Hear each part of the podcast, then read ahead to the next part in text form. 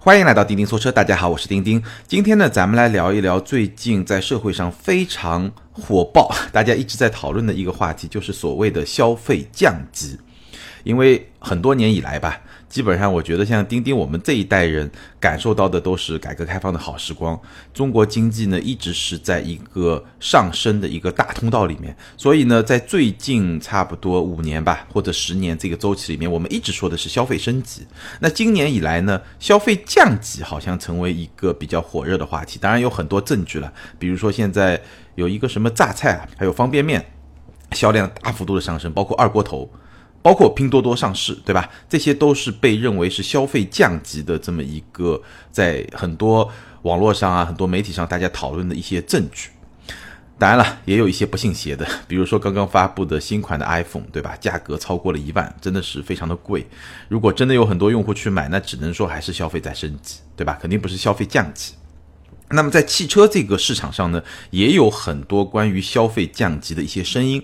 那今天这期节目呢，咱们就来看一看，哎，在汽车市场在说消费降级都是发生了一些什么事情，他们提出了一些什么样的证据，然后我们再来分析一下，消费降级真的存在吗？那如果说消费降级真的存在的话，对于咱们每一个实实在在的消费者而言，它会带来一些什么样的影响？包括对整个汽车产业会带来一些什么样的影响？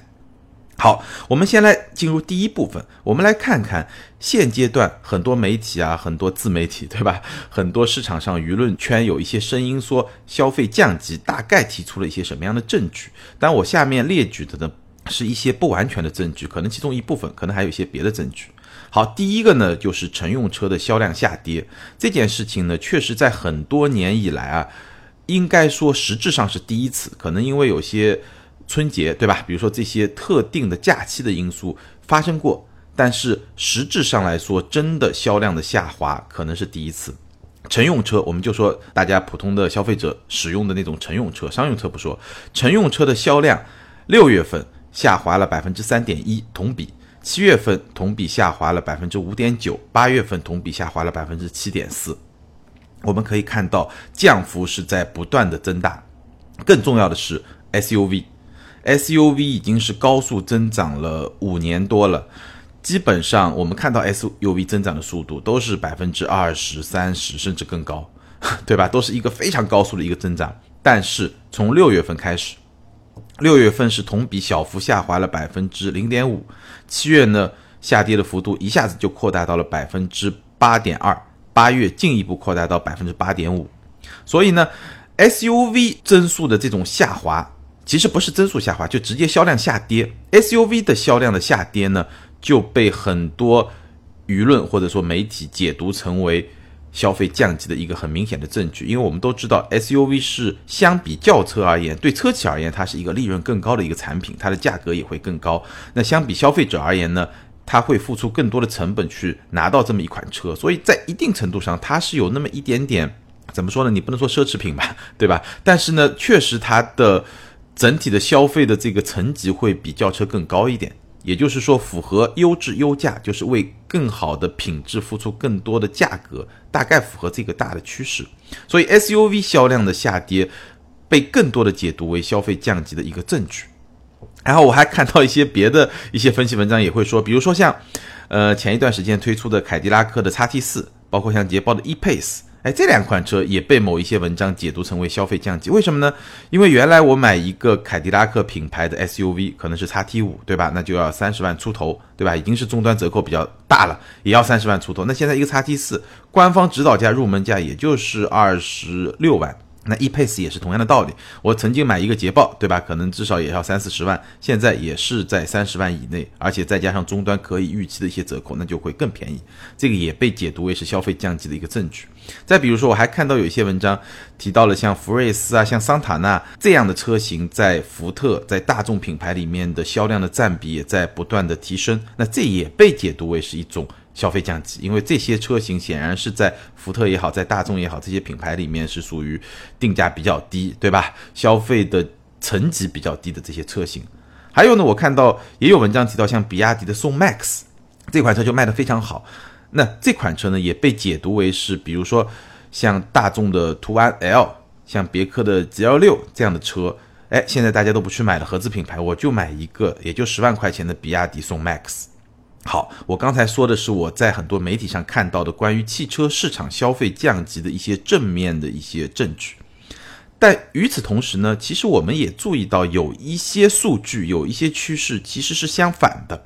比如说，我刚才说了，从六月份开始，中国市场的乘用车和 SUV 的销量都是一个明显的下滑，而且下滑的趋势在加快，下滑的幅度在加大。但是与此同时，我们看到豪华品牌的销量还是在一个相当稳健的一个增长的趋势中。比如说，豪华品牌一到八月整体销量是在增长的。当然，因为是一到八月，很多数据还看不到。我们举几个品牌，奔驰的增长是百分之十三点九，雷克萨斯百分之十七点六。当然，这个十七点六，我们知道很大的一部分原因是因为进口关税下调嘛，对吧？所以雷克萨斯的竞争力在提升。凯迪拉克是百分之二十二点四，凯迪拉克这两年的增长幅度都很快，我们聊过好几次。沃尔沃百分之十七点二，这几个品牌都在百分之十以上。当然，奔驰的基数最大，所以相对低一点，十三点九。那别的几个品牌都在十五以上，甚至凯迪拉克在百分之二十以上。所以这是一个相反的证据。你说消费降级吧，对吧？为什么买豪华品牌车的人越来越多了？所以这是另外一个趋势。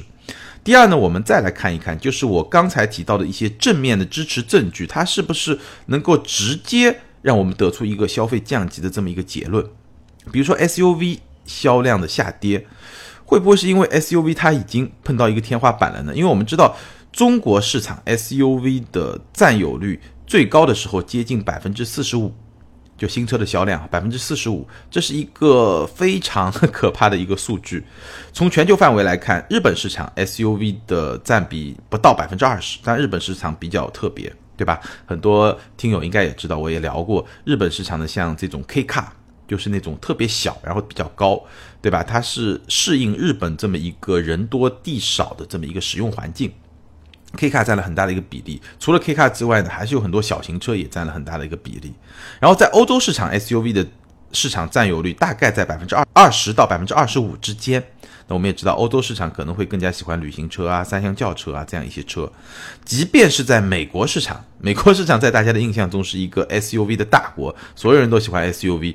SUV 的占比也要稍微低于百分之四十，也就是说，在全球几个大的汽车市场中，中国市场是最偏好 SUV 的，最高的时候，新车销量的占比接近了百分之四十五。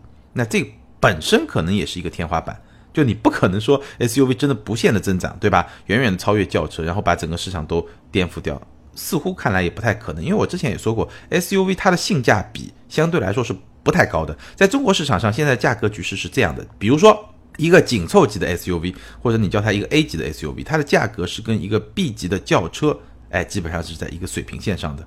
但问题是，B 级的轿车，你之所以是 B 级，它在整体上会比 A 级是要更高级的，无论是底盘、它的调教啊、它的用材啊，包括整体的动力的这种匹配啊，但有时候是通用的，但是。整个从级别上来说，包括内饰的用材用料啊，B 级都会比 A 级更高。那也就是说，你可能是付出了更多的代价，买了一个性价比不是那么高的那么一个车。所以呢，也许不需要消费降级，但是呢，SUV 本身就有一个天花板，对吧？所以 SUV 销量下跌能不能完全的去解释或者解读为消费降级呢？本身是有一个疑问的。第二，刚才我们提到了像叉 T 四啊、E-Pace 这样的车。对于豪华品牌，确实门槛更低了，但是你能够就把它解释为是消费降级吗？我觉得也有点牵强，因为我们可以看到一个更大的趋势，可能是豪华品牌的年轻化，包括产品的下沉，而且这个趋势是一个长期的趋势。早些年不用很早，就一年前、两年之前，我们在大谈消费增升级的时候，其实你也是把它作为一个证据的，对吧？更多的人去买宝马、奔驰、奥迪，然后这些豪华品牌呢，它因为年轻化，所以推出更加入门级的产品 A 三。好几年了，宝马一系也也有段时间了，对吧？那这样的车其实门槛是比叉 T 四、比 E Pace 要更低的。那当时它是消费升级的证据，现在又变成消费降级的证据，这个是不是也是一个很奇怪的一个逻辑呢？对不对？所以真的也不一定，因为豪华品牌的年轻化、产品下沉，它是一个长期的趋势。你把它解读为消费降级，我觉就这一条而言，我个人觉得是不成立的。我们再来说像宋 MAX。宋 MAX 这个车当然是卖的很好，这几个月的销量都是过万这么一个水平。但是买宋 MAX 的人，消费者他是原来会去考虑买大众途安和别克 GL 六的吗？我个人完全不这么认为。我的观点很明确，我觉得今天买宋 MAX 的消费者，如果他不买宋 MAX，他更大的可能是去买一个，比如说宝骏七三零，而不是别克 GL 六或者说是大众途安 L。我们看一下数据，其实也在某种程度上能去印证这个结论。宝骏七三零在二零一七年的时候，这款车是一款神车，全年销量二十七点五万，也就是说平均是在两万以上，最好的时候销量是超过三万，这是一款二零一七年的神车。我们看到二零一八年七月的时候，销量探底，只有三千四百零五辆，从平均两万多，最高三万多，直接暴跌到三千四百零五辆。八月有所回升，重新回到了一万零两百三十九辆，也就是一万出头，基本上跟宋 MAX 是一个持平的水平。所以在这个对比中，我觉得结论应该是比较明确的，就是宋 MAX 它取代的是宝骏七三零。那如果这么来看，是不是一个消费升级而不是一个消费降级呢？对不对？我们看价格啊，宝骏七三零的整个价位区间大概是在七万八千八到十万八千八。然后宋 MAX 的价格区间是在七万九千九到十二万九千九，入门价差不多，但是顶级车款就最高配的价格，宋 MAX 要高出差不多两万。而且呢，宋 MAX 它有一些特质，确实是更加适合市场的需求。且不说整个外观内饰啊，这个 大家可以去看，确实会比宝骏七三零要更加高级一点。而且呢，它是以六座为主打，然后呢。高配车型有两款七座，那六座和七座的好处我们也说过好多次了，对吧？六座在年检方面确实是有一个很明显的优势，而且从座椅的布局，它少了一个座椅，所以整个空间就会更好一点。那宝骏是一个全系七座的一个产品，所以这两点其实你可以看到，宋 MAX 一方面它可能确实推出的更晚，所以它更适合市场的需求；第二方面呢，它取代了七三零，可能还是一个消费升级。它不是一个消费降级，所以所有这些反面的证据，或者说对某些正面的刚才说的支持的证据的一些反驳，我们又会发现，其实，在整个汽车市场，消费降级这个结论能不能拿出来，可能也是一件让人很纠结的事情，或者说它是一个分化的。那所以说，消费降级真的发生了吗？我觉得很难说，真的很难说。那我们从两个层面来分享一下我的一些看法啊。首先呢，我觉得从微观层面来说呢，可能每一个消费者你自己的感受是最真实的。什么意思呢？就是，呃，打个比方，就从我自己来说啊，我大家都知道对吧？我现在日常代步工具一个宝马的三二零，那对我来说，这是一个消费升级还是一个消费降级呢？我买这个车的时候，相比于我此前开的车飞度。对吧？那肯定是个消费升级嘛，从从一个十万块钱的车到一个差不多三十万的车，对吧？那当然是一个消费升级。但 也许从另外一个角度来说，也不完全是一个消费升级，或者说升级不彻底。因为一五年嘛，就是如果炒股的，对吧？做投资的朋友应该记得那一年很惨重，对吧？从一个高位下滑暴跌，那我也是在那个过程中损失有点惨重，对吧？本来我计划是要买一个三二八的，但那个股市损失比较大嘛，对吧？那就。那降降一点吧，就变成一个三二零，那这个就是一个从这个角度来说，是不是也是一个消费降级呢？对吧？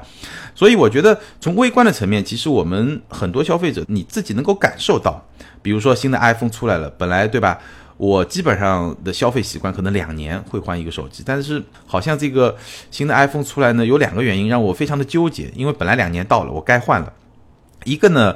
是确实贵，一万多块钱，我觉得创业嘛，对吧？很辛苦，这个一万多块钱成本确实有点高，好像觉得我要买我就是消费升级了。但是呢，我可能会有点纠结。第二点呢，这个产品它本身的硬件啊、软件啊、性能的这个升级，对我来说说服力好像稍微差了一点点。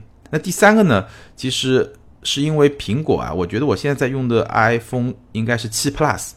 那个手机啊，它质量真的不错。就是以前我两年以后啊，这个手机感觉上就会很慢，就基本上就用不动了，没法用了，包括续航里程也会比较差。但这个 iPhone 7 Plus 呢，好像哎用了两年以后呢，整体的这个呃手机的状态还是挺好的。无论是续航是稍微差了一点，但是在可以忍受的范围之内。然后呢，性能啊这方面都没有什么太大的问题。那所以说我如果现在不买，我是不是就消费降级了呢？所以大家可以去根据自己的感受去，哎。会有一个感受，到底是升级了还是降级了？这个呢，我也欢迎大家把你自己的这种感受，尤其是买车过程这种感受呢，在我们的评论区、留言区可以跟大家来分享一些真实的故事。包括你买一个车，很多朋友在问一些选车的一些问题，其实我其实也不太知道你选这个车对你来说是一个升级还是降级。比如说你买个凯美瑞，对吧？凯美瑞现在也卖得很好。那很多用户可能他是从一个就跟我一样，从一个飞度也好，从一个卡罗拉也好，对吧？这样的车往上升，那就是一个升级。但是呢，可能也有一些用户，哎，以前可能开个 BBA，对吧？现在呢，经济形势不太好，或者对自己的未来的预期不太好，或者呢，觉得哎，我就想买一个省心一点的车，他就买了一个凯美瑞。当然，可能预算高一点，他买个雷克萨斯，对吧？那你说他是升级还是降级呢？所以真的很难说。那从微观的层面来说，只能说每一个用户你真实的感受。哎，这个是最真实的，包括说很多用户其实你消费不同的产品不一样，对吧？我们看到我们身边有很多媒体有很多报道，可能他每天就是方便面，对吧？方便面销量增长了嘛？但是呢，他可能传个三个月、六个月，他会把这个钱省下来去买一个新款的 iPhone。那你说他是升级的还是降级的？真的很难说。但是从宏观的层面来说呢，我觉得我们刚才的分析其实是有一个分化的现象。豪华品牌的销量在不断的增长，这无论如何，我只能把它解读成为消费升级，不能把它解读成为消费降级。但是呢，另一方面，确实，对吧？像福睿斯啊、桑塔纳这样的车，但是你说这个两个车销量好，它是一个降级吗？可能也不太好说，因为这两个车也推出了有一段时间了，而且他们的销量就车卖的不错，也不是最近这个半年发生的事情，好像也不是，对吧？所以。这个其实跟豪华品牌的下沉是一样的，终端品牌也是在下沉，而且这个也是一个长期的趋势。那么从宏观层面来说，我们看到的其实是一些比较分化的，对吧？SUV 的整体销量在下滑，乘用车的整体销量在下滑，但是豪华品牌在继续往上涨，在继续往前进，是这么一个方向，所以是比较分化的。那么怎么来看呢？消费降级到底成立吗？我其实觉得，在消费升级和消费降级同时发生的过程中，说明这两个概念在今天至少在汽车市场上已经没有办法简单的来概括正在发生的一些事情。那我观察到另外一个，也许可以更好的来概括我们正在发生的事情，而且不仅仅是今年发生，它是一个更长期，至少三五年的一个趋势，继续在今天演化的这么一个趋势，我会把它叫做是实惠主义。什么叫实惠主义呢？比如说消费升级，我们如果用吴晓波老师，对吧？他的一个定义，他会怎么来定义消费升级呢？我听他在演讲里面提到过，就是所谓的优质优价。我们曾经追求的产品是怎么样的？是物美价廉。但是我个人认为，物美价廉这是一个伪命题。其实严格上来说，不存在物美价廉。好东西一定不可能是一个很便宜的价格。那好东西在什么情况下会是一个便宜的价格呢？你在一定的尺度上来看，我们简单的做一个模型，比如说一个产品，它从五十分提升到七十分或者七十五分，在这个过程中，随着技术的进步，是能够做到物美价廉，没有问题的。再从七十分、七十五分再往上面走，你要到八十分、九十分，那我相信一定是一个优质优价，就是随着。产品本身质量进一步的提升，它的成本也会提升，它的价格也会提升，所以在这个层面上就没有物美价廉。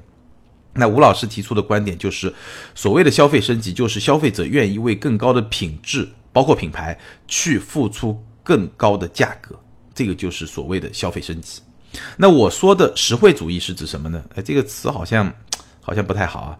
什么意思呢？就是并不是优质优价，而是优质平价。就是现在的消费者希望通过一个相对比较公道的价格来得到更好的品质，可能他不愿意付出明显更多的价格，稍微多一点可以，但是他不愿意付出明显更高的价格，但是他希望品质是有一个明显的提升的。那这个就是我所说的实惠主义。那这一点呢，为什么能够实现呢？我觉得有几个原因啊。我们就单说汽车市场为什么能够实现，第一个呢，技术在进步，对吧？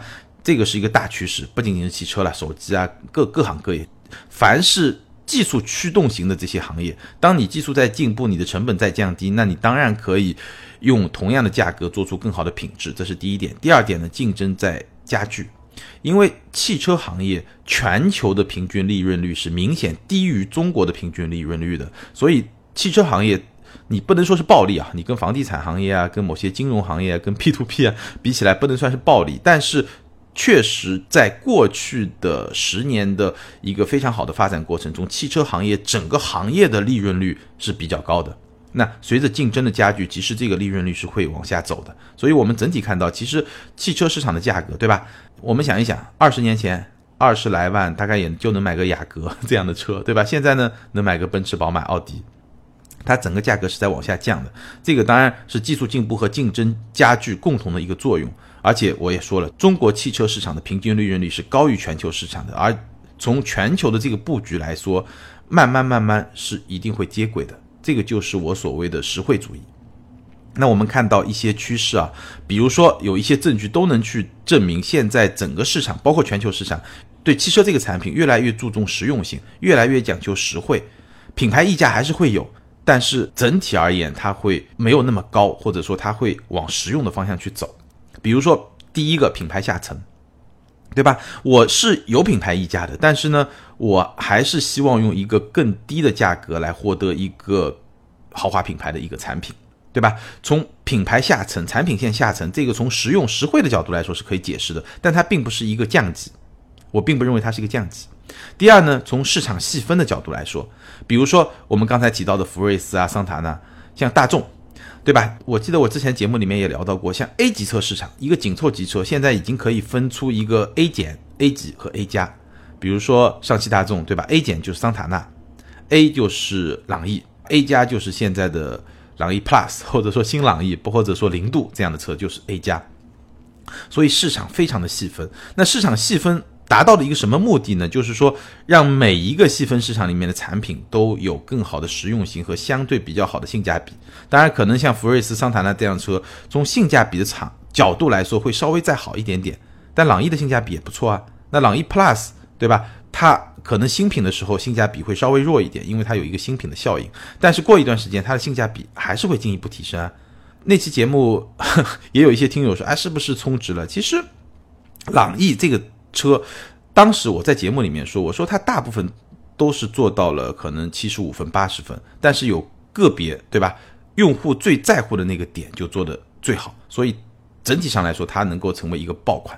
我是从这个角度来分析，而事实也证明了。我们去看这几个月，朗逸的销量非常非常好，这个就是一个爆款的逻辑。一个爆款的产品，它一定是适合市场上大部分消费者的这么一个产品。好，我们回来，市场细分会做得越来越细。还有一个，这几年的趋势，我们一直在说个性化、年轻化，但是你有没有发现，现在的个性化产品，哎，消费者都在追求个性化，但其实消费者愿意为个性化支付的。代价没有那么高，我们就拿前面有一期我们讲的领克零二来说吧，我们就把领克零二和比如说 mini，我把这两款车放到一块儿，你可能就能，哎，你就能品味出一些东西了。领克零二现在在年轻人的心目中，或包括领克零一，是一个比较时尚的品牌，一个比较时尚的产品，对吧？那 mini 曾经也是一个哎比较时尚的品牌啊，今天也是啊，比较时尚的这么一个产品。但你比较一下这两款产品，你会发现，其实领克零二的性价比，它的实用性是明显会更高的，对吧？迷你当然也很有个性，而且它更有历史，而且这个车它在操控上像一个类似于有种卡丁车的那种感觉吧，对吧？就在操控上是很有特色的这么一款车，也是一个很有个性的车。但是你会发现，现在用户对个性化产品的需求，它同时想要一个实用性，包括我们说大众 CC。包括奔驰的 CLS，奔驰 CLS 在十几年前推出的时候，几乎就是奔驰公司的一个现金奶牛啊，卖的非常非常好。大众 CC 刚出来的时候，无论在中国市场、全球市场表现也是还不错，没有 CLS 那么火，但是还不错。那这是一个什么车型啊？这就是一个四门轿跑车。哎，什么意思？就是我要有个性化，我要有轿跑车的那个车顶线条，对吧？非常的帅，非常的动感，然后呢，非常的优雅。我需要那些东西。我需要个性化，但是我也需要实用性，对吧？我不需要一个两门的轿跑车，我更需要一个四门的轿跑车。虽然说它的后排，尤其是头部空间多多少少会受点影响，但是毕竟是一个四门的车，毕竟是可以坐四个人的。它跟两门的那些轿跑车其实是不太一样的。所以你会看到整个市场对于个性化的追求，它同时是需要有一定的实用化的。那年轻化也一样。对吧？像 CC 这样的车，包括像现在探歌这样的车，对吧？也需要加长轴距去做的比较大，有一定的实用性，对吧？包括像我刚才说的像领克这样的车，其实现在年轻化的这些小车，包括 x T 四、e-Pace 这样的车，其实它也是一个豪华品牌的年轻化嘛。但是这样的年轻化的产品，它也需要更大的空间，它也需要更好的实用性。所以这些年啊，这个趋势其实是非常明显的，就是说。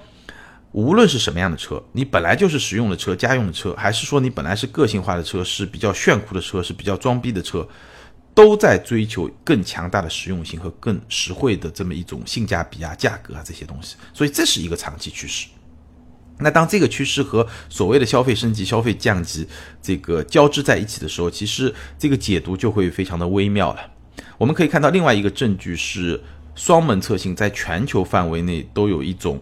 out 的这么一种趋势，这个双门车型包括双门的跑车，包括两门的轿跑车。所以我们现在看到，比如说像八六和 B R Z，对吧？这个是联合开发。像宝马新一代的 Z 四和丰田的 Super，这也是联合开发。为什么要联合开发？就是因为这个市场在变小，对吧？宝马单独开发一款车，它不合算。丰田单独开发一颗车一款车呢也不合算，那 OK，大家联合开发，共同来分摊成本，然后呢在设计上可以是不一样的，然后呢在品牌上也是不一样的，所以各自去抓取自己的那一波用户，但是呢底层的东西，动力啊、底盘啊很多东西它是可以共享的，这样呢就能去降低成本。那这个其实就说明双门车型。就是那种更加有个性、更加有逼格的一种车型，其实在整个全球市场都是处于一种下滑的这么一个大态势中，这也能够来佐证我所提出的这么一个实惠主义的这么一个观点，就整个汽车市场是在更加注重实用和实惠，而且这些都是一个中长期的一个趋势。当然了，在今天来看，可能经济前景的不乐观，或者说经济前景至少大家有一些迷惑吧，对吧？很多。所谓的消费降级，或者说原来你可能一辆新车开个五年换，现在可能哎呀经济不太好，对吧？对自己未来的收入也不是特别有把握嘛，那我就开个七年八年再换。我说一个平均的数值，其实对每一个家庭每一个用户也都一样，包括手机，对吧？原来我两年要换一次，现在呢，哎呀创业 特特别辛苦，对吧？赚钱也不容易，那咱们就是不是两年半或者三年换一次，哎也是可以考虑的嘛。那这个。其实经济前景或者对自己的未来的收入的这种预期，再叠加上这个实用主义的这种或者说实惠主义的这种长期趋势，可能在某些阶段就会表现出一个消费降级的这么一个态势。但是从消费者角度来说，我觉得你自己的感知其实是最真实的。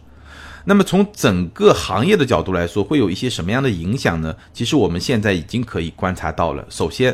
最直接的影响就是竞争会加剧，那这个竞争加剧进一步发展下去会有一些什么样的影响呢？我随便跟大家分享几个我已经看到的部分。第一部分呢，我们来看中国品牌向上的突破。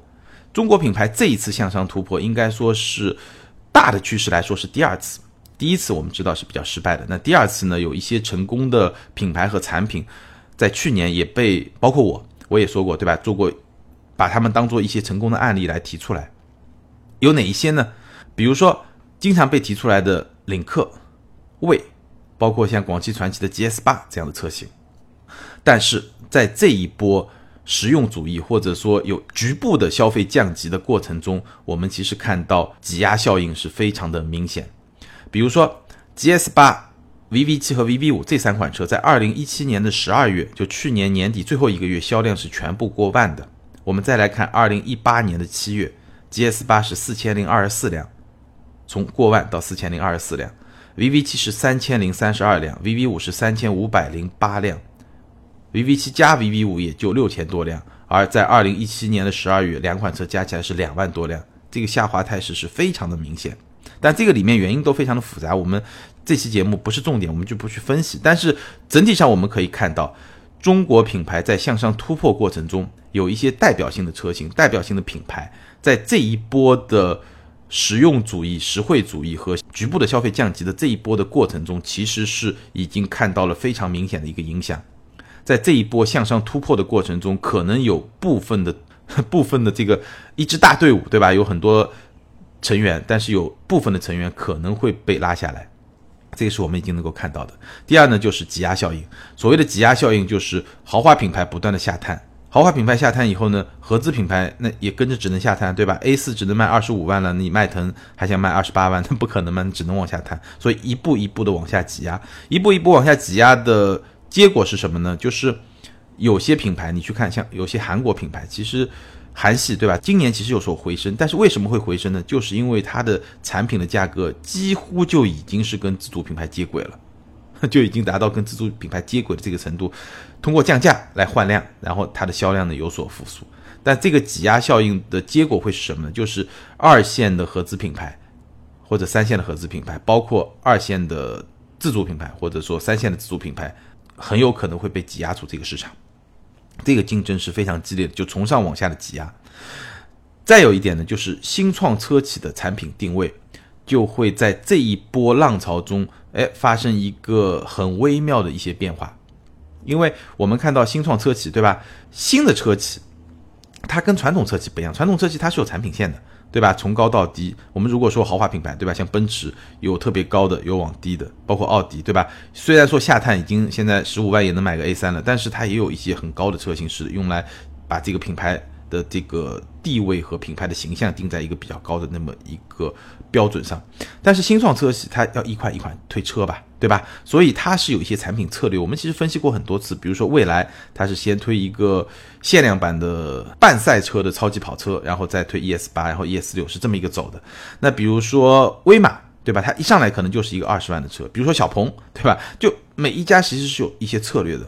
那在整体的。现在当下的这么一个趋势中，其实会对他们的整个产品策略造成非常明显的影响，或者说它的产品策略可能原来是有效的，现在可能就会变成无效，或者说原来其实未必很好，现在可能会变得比较好，因为你第一款产品原来可能大家对吧？对一个新创车企，我能够接受三十万，我是能够接受的，试一试。